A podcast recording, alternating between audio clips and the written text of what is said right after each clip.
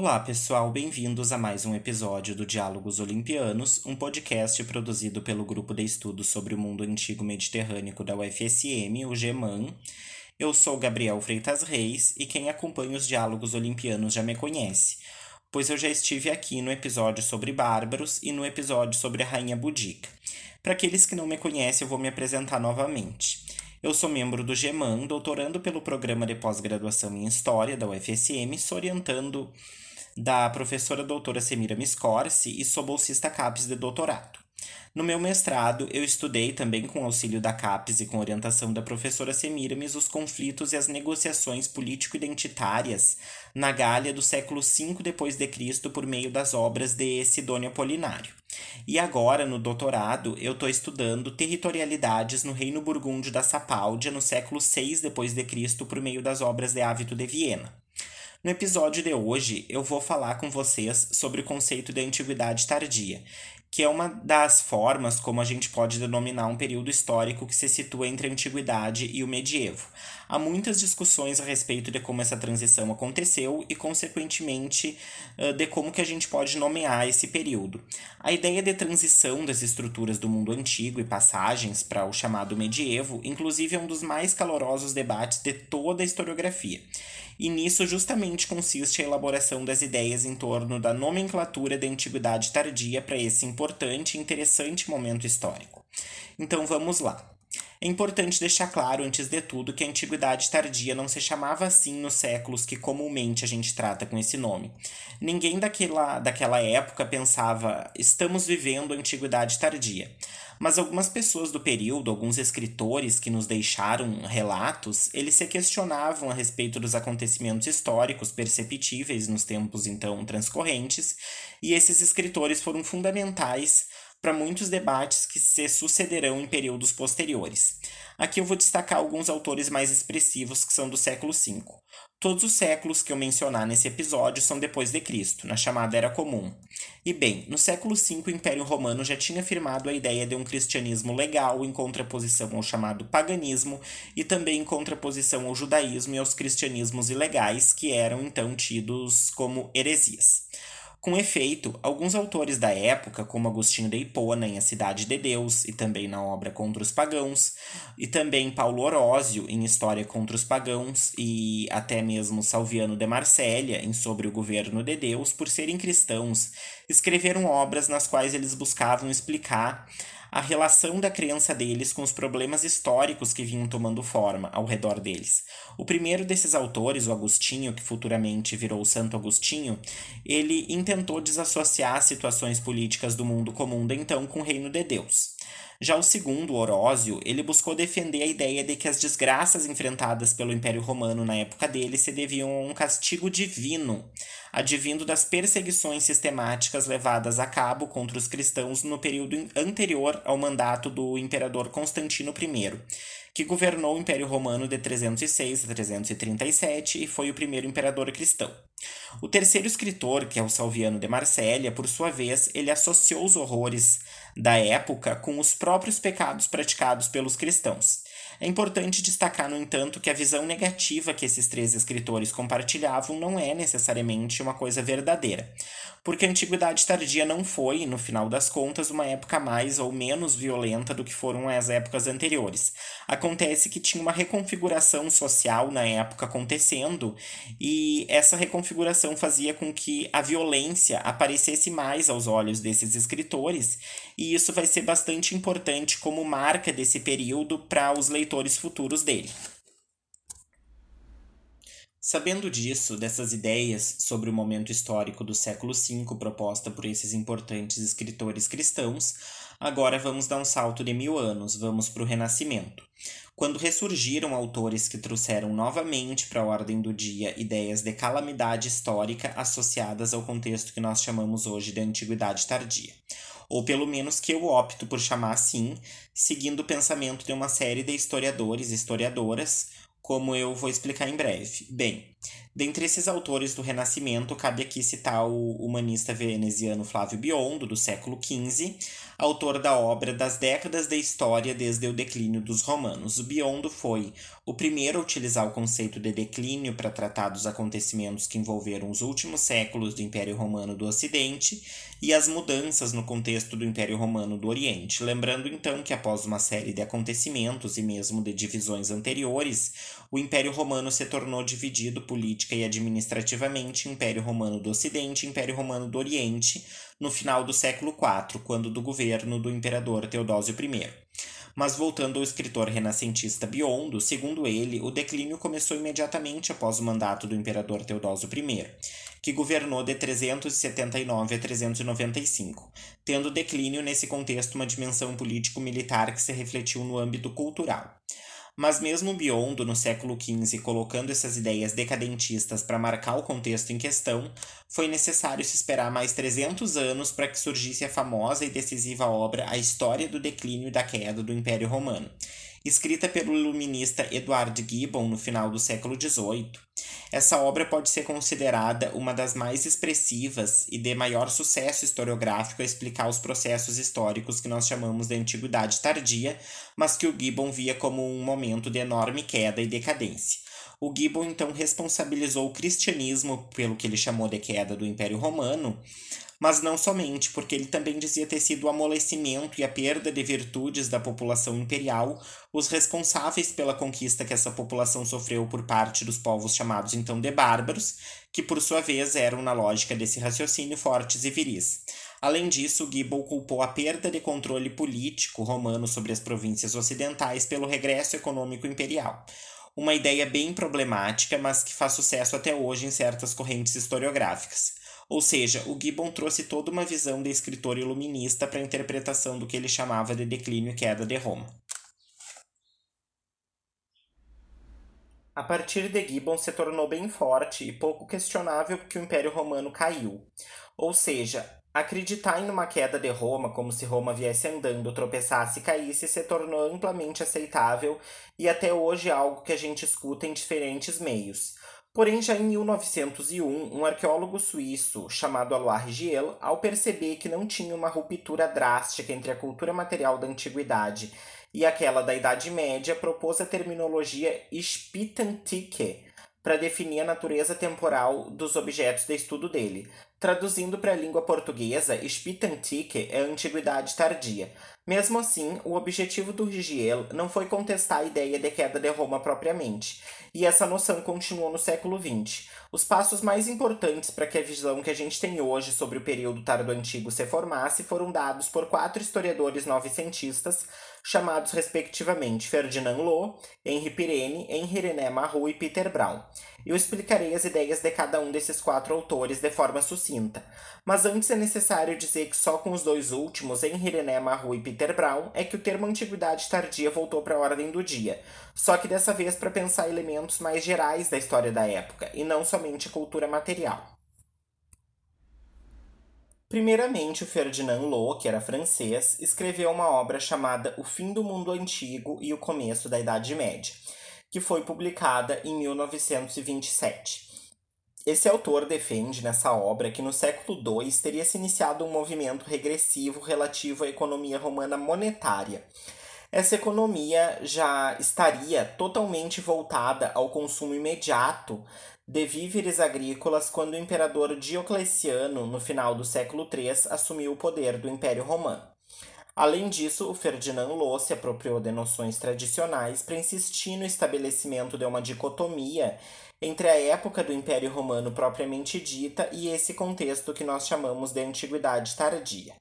Segundo ele, teria ocorrido uma involução da dita civilização em direção à barbárie, mais precisamente, o Lô dizia que o exército romano se barbarizara já no tempo do Teodósio I, que, como eu falei, governou de 379 a 395. Essa barbarização do exército se devia ao aumento do poder dos magistri militum, que eram semibárbaros ou totalmente bárbaros. Os magistri militum, em português, mestres de soldados, eram militares de origem germânica, cujo poder ascendeu desde o final do século IV devido a uma reconfiguração na estrutura bélico-política do Império Romano que foi retirando o antigo poder dos imperadores e do Senado. Depois do Ferdinand Lô, nós temos o historiador belga Henri Pirenne, cujas ideias estão expressas na obra de título Maomé e Carlos Magno, que foi publicada em 1937. O Pirene aponta que a cultura romana não desapareceu a não ser nas regiões mais setentrionais dos limites do mundo controlado por Roma.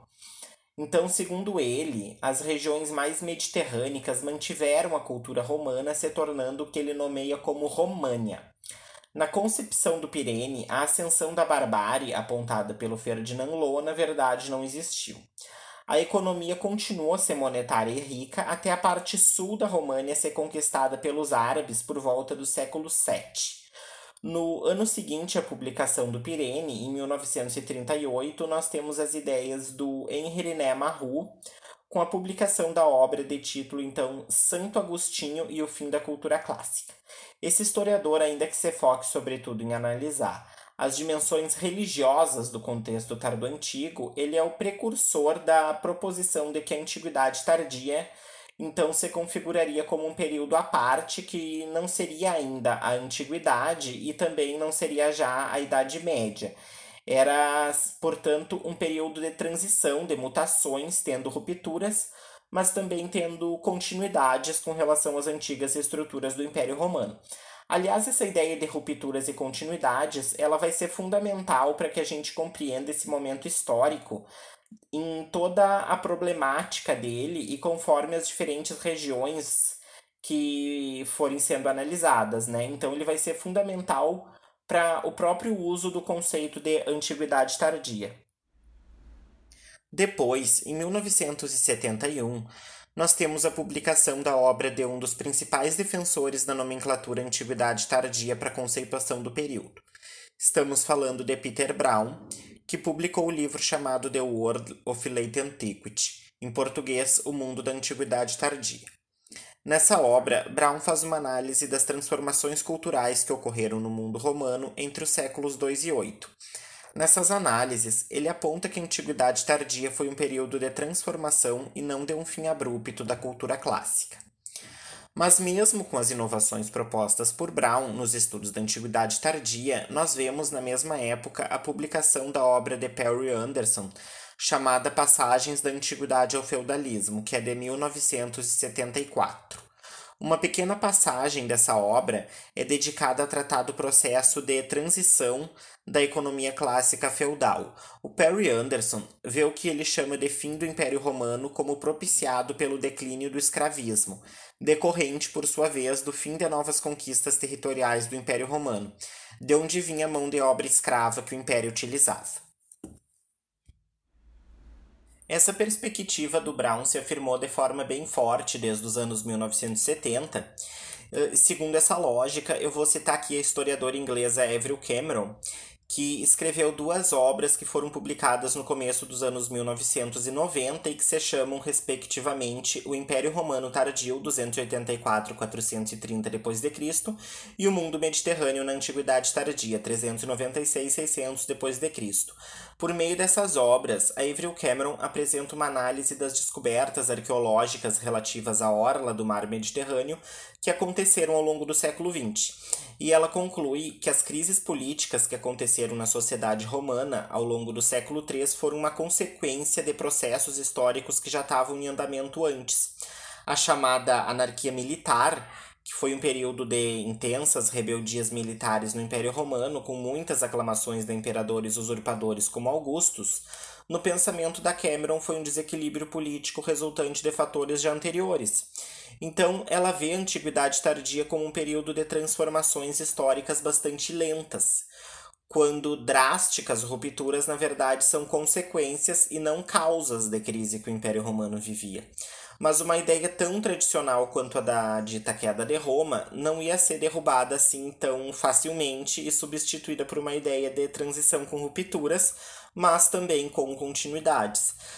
Por causa disso, no século XXI, a gente tem a obra A Queda de Roma e o Fim da Civilização, que foi publicado em 2005 pelo Brian Ward Perkins, que é um arqueólogo inglês que defende que o Império Romano teve vitória no século III quando ele conseguiu sobreviver a uma forte crise militar e social. Só que, segundo ele, o mundo romano não superou totalmente essa crise do século III. E foi isso que causou, no século V, a queda do Império Romano nas mãos dos bárbaros. Então, de forma resumida, segundo Ard Perkins, teve uma crise populacional no século IV e essa crise populacional ocasionou uma crise econômica que, por sua vez, ocasionou uma crise militar. E as legiões que, que protegiam o Império Romano não conseguiu mais proteger né, os limites. E foi isso então que fez com que os bárbaros conseguissem tomar o Império Romano do Ocidente e o Império Romano do Oriente sobreviveu porque a maior parte do território dele estava protegida pelo mar. Só que no final das contas, o Brian Ward Perkins se centra na proposição de que se pense numa regressão em termos de conforto e luxo ele diz que o mundo romano voltou quase para a pré-história nesse sentido, produzindo apenas uma pequena parte do que era materialmente produzido antes.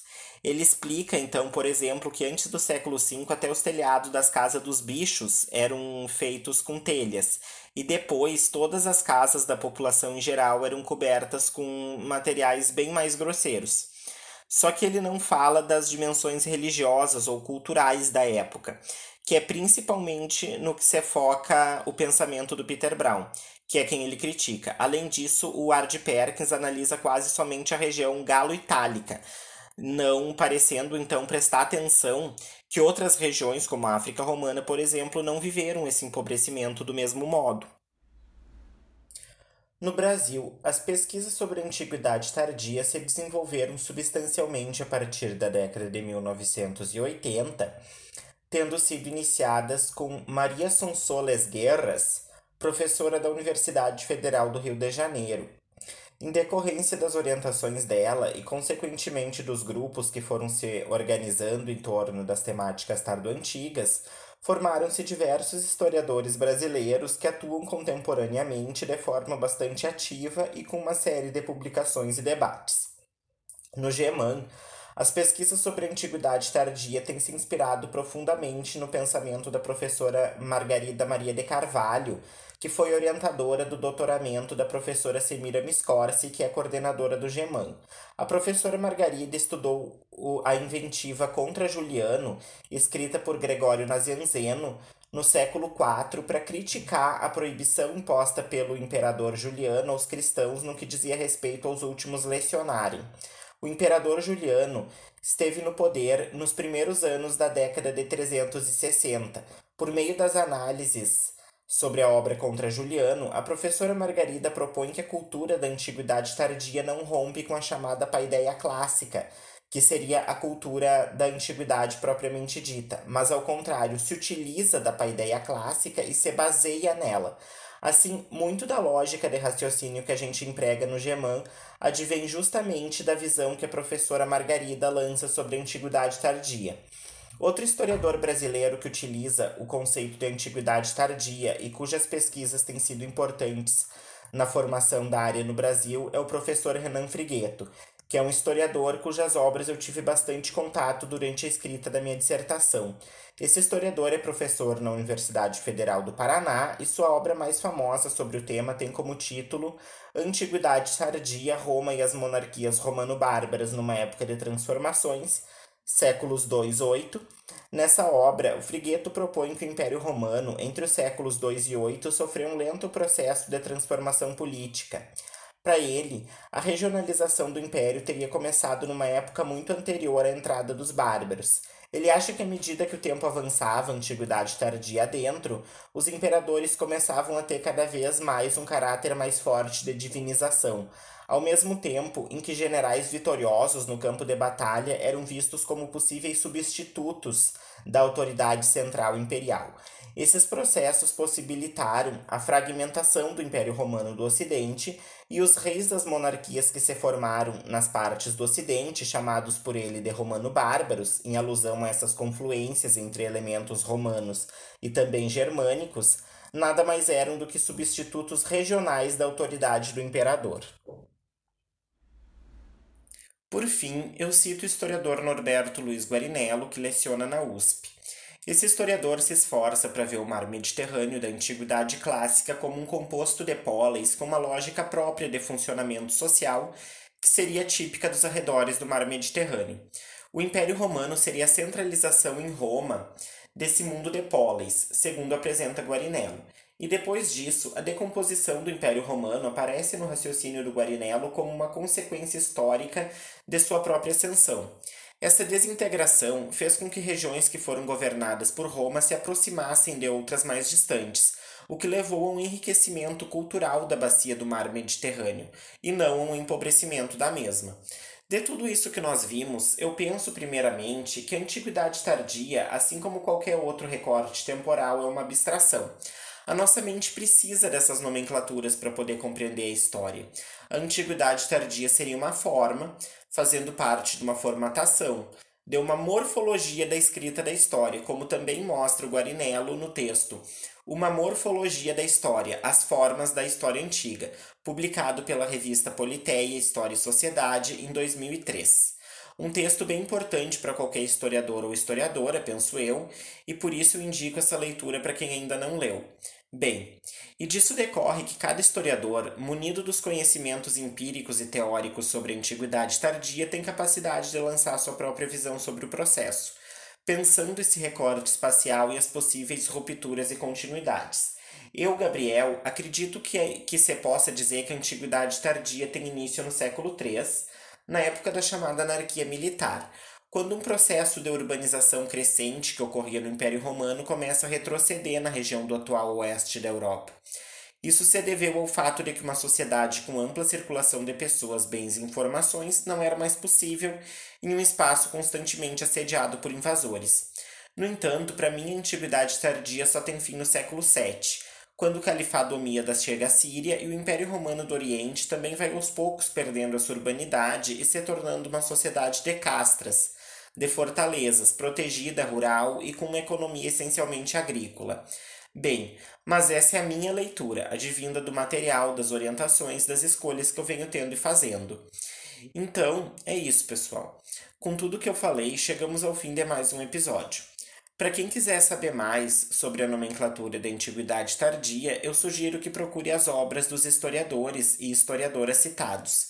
E sigam o Diálogos Olimpianos no Anchor, no Spotify e nos demais aplicativos e agregadores de podcast. Sigam também a página do Geman no Instagram, nosso Instagram é GemanUFSM, e curtam nossa página no Facebook. Obrigado pela paciência e grande abraço a todos. Até mais!